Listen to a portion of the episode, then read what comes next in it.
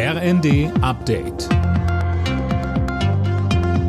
Stündlich neu. Auf den Punkt informiert. Ich bin Nanju Kuhlmann. Guten Abend. Das umstrittene Cannabis-Gesetz hat die nächste Hürde genommen. Der Bundestag hat dafür gestimmt. Jetzt fehlt noch das Go des Bundesrats. Dort wird vor allem mit Widerstand aus der Union gerechnet. Kurzum, es bleibt fraglich, ob Erwachsene dann schon wirklich ab April straffrei kiffen können. Gesundheitsminister Lauterbach sprach sich einmal mehr für die Cannabis-Legalisierung aus.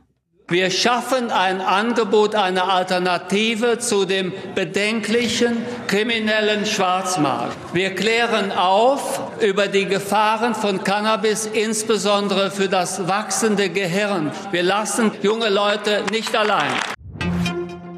Zwei Jahre dauert der Krieg in der Ukraine schon. Und vor allem Kinder leiden darunter und brauchen Hilfe. Darauf macht UNICEF aufmerksam.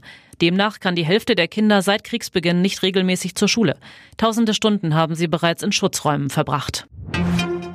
Der Bundestag hat für das geänderte Wachstumschancengesetz gestimmt. Das Ampelvorhaben steht aber weiter auf wackeligen Beinen. In einem Monat geht es wieder in den Bundesrat. Die Union macht ihre Zustimmung davon abhängig, dass Bauern auch in Zukunft günstigen Agrardiesel bekommen und hält insgesamt wenig von dem Gesetz. Hessens CDU-Ministerpräsident Rhein sagte im ZDF.